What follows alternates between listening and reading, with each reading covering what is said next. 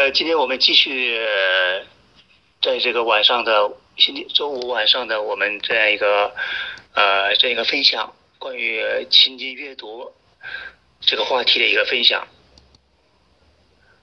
呃，这个我们这个情境阅读呢，已经呃有些年头了啊，将近有三年三年多了。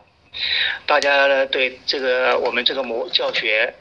呃，比较已经是比较了解了啊，但是这里面有一个不断的去啊，去深入的去感受它啊。呃呃，方老师好，呃，各位家长好，也能够带来一些更好的也理解啊，嗯，因为孩子们参加学习，需要家长肯定对孩子要有有有关注，对孩子的。在这个学习里面的成长和变化，家长肯定要有关注啊，所以呢，家长呢也必然的对我们这个教学呢应该有兴趣。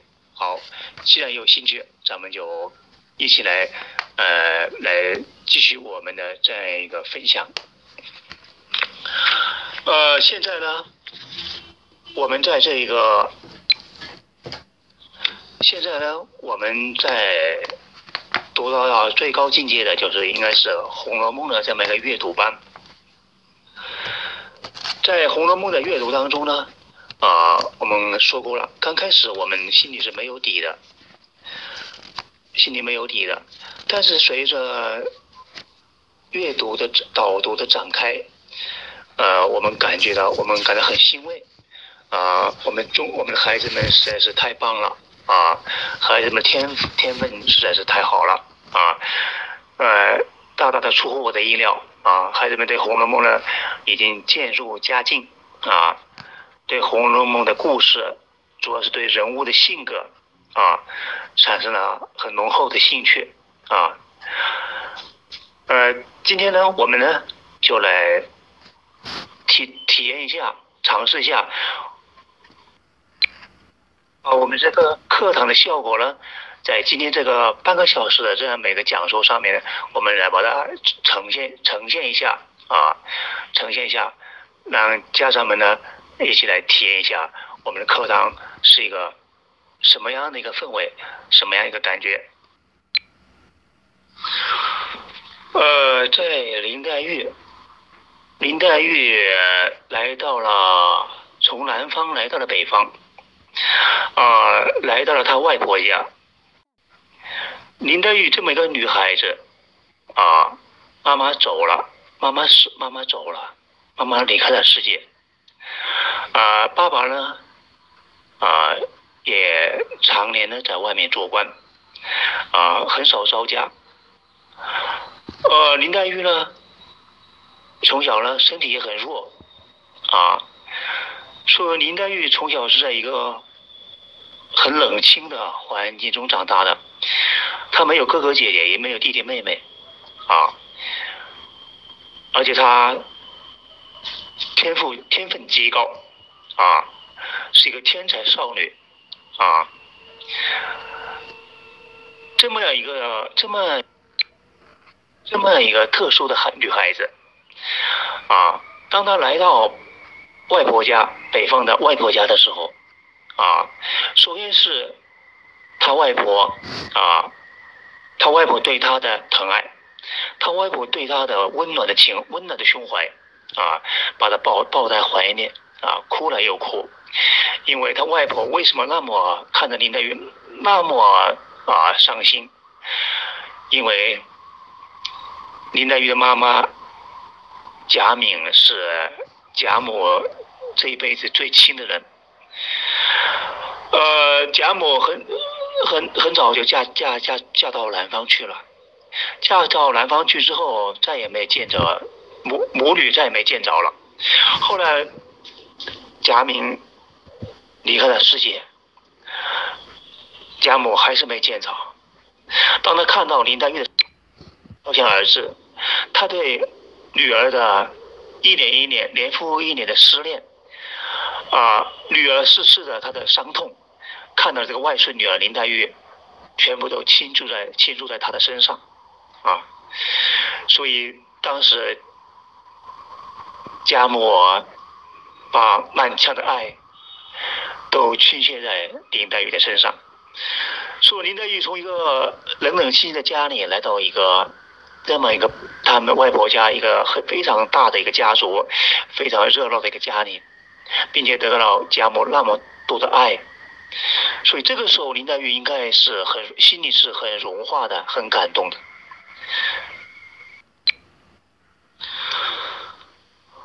好了，这个时候呢？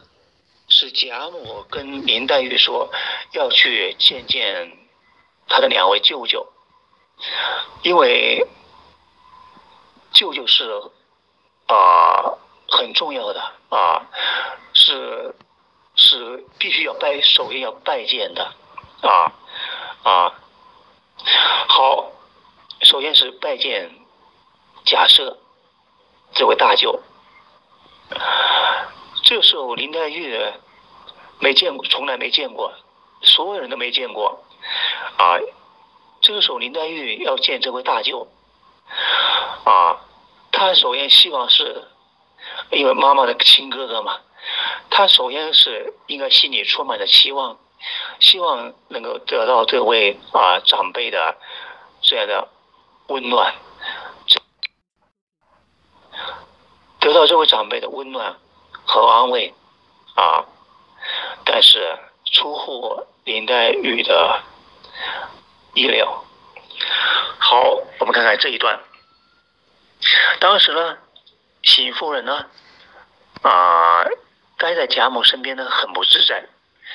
呃，当贾母说当让林黛玉去拜见两位舅两位舅舅的时候呢，啊，邢夫人呢主动的说我去啊，我带我带林姑娘过去。好，邢夫人呢。就赶快走了。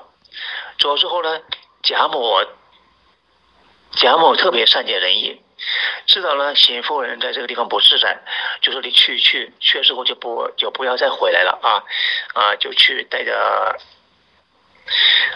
带着带着林姑娘去。好，邢夫人呢就带着这个林黛玉就来到了贾赦这边。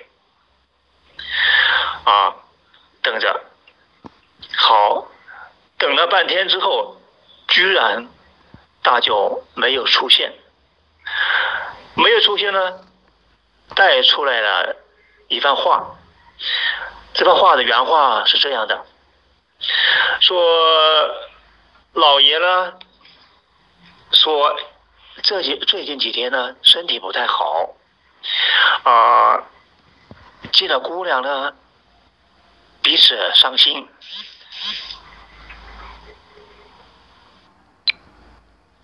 呃，见着姑娘呢，彼此伤心，呃，所以呢，暂且不能相见啊。这是他不见林黛玉的理由啊。然后呢，希望呢，呃，姑娘不要伤心想家啊，就跟着老太太呀、舅妈呀啊，就如同在家里一样啊。呃，也可以跟姐妹们在一起呢，啊，大家在一起也做个伴，啊，也可以解解烦闷。有什么委屈的呢？啊，也只管说，但是不要对外人说，啊。这就是假设代说的一番话。这番话呢，前面的话，基本上就是鬼话，啊。他说：“老爷身体不好，你身体不好，你不好到什么程度啊？啊，你不好到什么程度啊？你见一个见一面都不行啊？啊啊，身体不好，说见了姑娘呢彼此伤心啊，你就是因为就是彼此伤心，你才安慰啊。一个长辈要安慰这个这个外孙女儿啊，你妹妹嫁到远嫁到南方去之后。”都没见着了，现在妹妹走了，你都不想问一下这位妹妹是怎么走的？啊，生了什么病？啊，吃什么药？你都不想打听一下，问一下？他还说说彼此伤心，啊，不忍相见，你还不忍相见，啊，明明是一个非常冷酷的态度，他还装出一副啊很难受啊很伤感的样子。从这段话里面呢，我们看出假设这个人的不但冷酷，而且伪善；不但冷酷，而且伪善。啊，缺乏起码的同情心，缺乏起码的亲情，啊，所以对林黛玉这么一个这么一个女孩子来说，是一个很大的刺伤。呃，尽管呢，《红楼梦》没有《红楼梦》在这个地方没有写林黛玉感到多么伤心，感到多么受受受刺伤，没有一句话都没有说。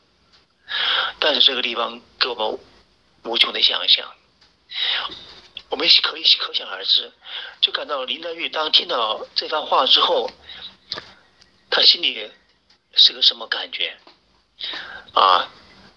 就是一种冷若冰霜嘛，啊，冷若冰霜嘛，啊，对一个这么小的女孩子来说，实在是很难以接受，啊，哪怕是一个邻居，哪怕是一个普通的人，都要问一下，哎呀，你妈妈怎么了？啊，都要问一下，啊，这就是起码的。起码的人之常情啊，但是假设这个地方表现出了异乎寻常的冷酷啊，好了，当讲到这一段的时候，当读到这一段的时候，我们跟孩子该怎跟孩子们该怎么样来来演绎这一段带给我们的一些联想、一些启示呢？啊？就是假设这样的一个做人的态度，是我们要彻底批判的啊！一个人你对人这么冷酷，你活着有什么意思啊？啊，你这么没有亲情，你活着有什么意思啊？所以说，我们从此从中呢，得给孩子们传递就是，人一定要有爱心。一定要有同情心，一定要为别人付出，一定要别人传递一些温暖的东西，啊，要传递爱，啊，因为大家都生活的很艰难，啊，要知道别人的艰难，要知道别人的他的处境，啊，像假设这样的人，他就是不理解别人，啊，不理解别人的处处境，啊。所以整个就是一个无动于衷，啊，而无动于衷，一个人的无动于衷，恰恰是一个一个人一生的悲剧的，它的根源，啊，我们从这个地方应该向孩子们传递，无动于衷就是人生悲剧的根源。为什么这么说？你无动于衷，你将与人隔离，你将与人没有关系。啊，与人没有关系，你就，你这个人就，就会不成其为一个人了。啊，人是社会关系的总和嘛，你不，你没有这个关系里面，啊，你这个人就是一个，啊，不能算是一个我，不能算是一个正常的人呐。啊，谁还会谁还会靠近你了？谁还会靠近你？谁还会和你做朋友了？啊？你生活的快乐在哪里？你今后生活的机会在哪里啊？所以，像假设这样人是与是一种与人隔绝的人啊，是一种很压抑、很扭曲的人。所以我们我批判假设，通过批判假设的冷酷，通过批判假设的这样的啊无动于衷，我们得出一个一个相反的结论，那就是我们的孩子应该。学会去关心别人，学会去为别人考虑，啊，学会去传递爱，在传递爱当中，我们得以成长，我们才得以成为一个丰富多彩的生命。好，呃，再见，嗯，好。我们导读导读《红楼梦》啊，就是用批判的开路啊，我们在一路的批判，我们在一路的得出正确的一个一个选择一个结论啊，我们不应该这样啊，不应该像假设这样，我们应该像谁呢？我们应该啊，这个时候应该像贾母那样啊，富有亲情啊，富有亲情，很慈爱的那样的一个胸怀。啊，所以我们是不断的批判，不断的树立一个正确的态度，做出一个正确的选选择，这就是不破不立。